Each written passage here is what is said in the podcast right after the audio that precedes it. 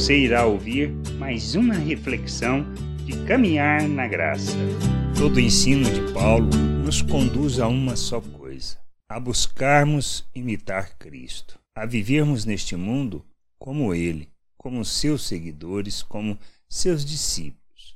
Nós precisamos conhecer a Cristo, conhecer o Pai e andar nessa vontade, imitando, expressando o seu amor como ele fez por nós.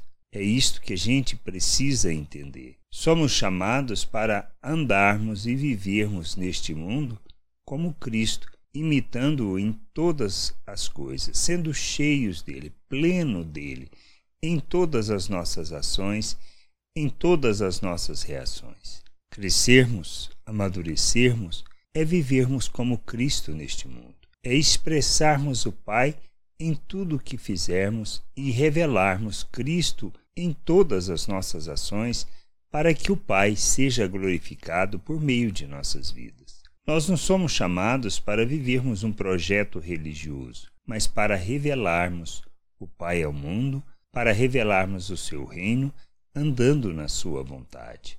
Paulo, falando sobre isso aos Filipenses, lá no capítulo 2, do versículo 5 ao 8, revela a atitude de Jesus e a atitude que nós precisamos manifestar. Ele diz assim: Tende em vós o mesmo sentimento que houve também em Cristo Jesus, pois ele, subsistindo em forma de Deus, não julgou como usurpação o ser igual a Deus.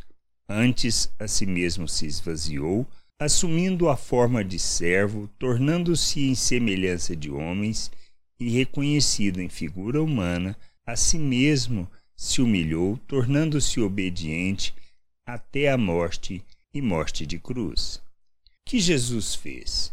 Esvaziar-se de si mesmo, que nós somos chamados para fazer a mesma coisa.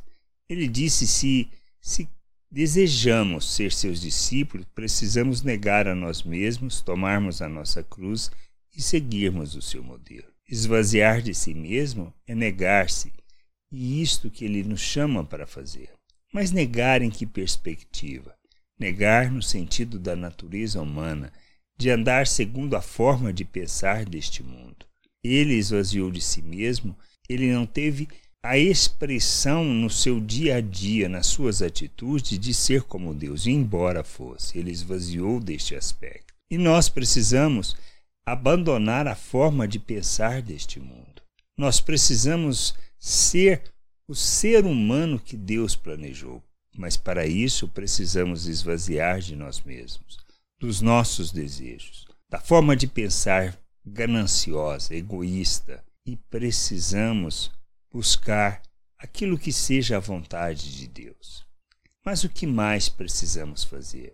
Andar na vontade do Pai. Jesus se submeteu ao Pai em obediência e nós precisamos fazer a mesma coisa, nos submetermos à vontade de nosso Deus. Como ele mesmo fala, instrui, Paulo diz que nós precisamos é prestar o verdadeiro culto a Deus, o culto com entendimento, e esse culto se traduz em fazermos de nossas vidas oferta em favor da vontade do Pai. Entendermos isso é que nos levará a vivermos neste reino como agrada o Pai, como revela a Ele ao mundo, como expressa o seu reino e sua vontade.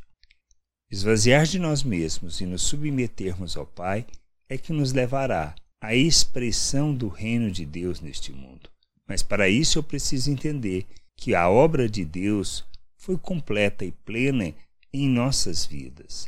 Se nós entendermos que nós somos um novo ser, uma nova criatura, que recebemos da vida de Deus, que temos um novo coração, que fomos feitos à imagem de Cristo e capacitados para rejeitar as paixões humanas, então faremos essa jornada de amadurecimento, de sermos cheios de Cristo, plenos de Cristo, revelando o seu reino, revelando a vontade do Pai, andando neste mundo, expressando o Pai ao mundo, pois amamos como Ele. E nós somos chamados para amar como Cristo, para ofertarmos a nossa vida de maneira que as pessoas possam conhecer a salvação do Senhor, conhecer ao nosso Deus e a sua vontade.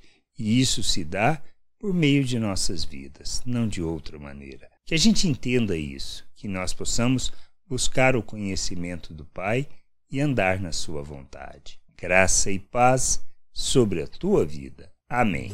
Não deixe de ouvir outras reflexões de caminhar na graça no agregador de podcast de sua preferência. Procure por Caminhar na Graça.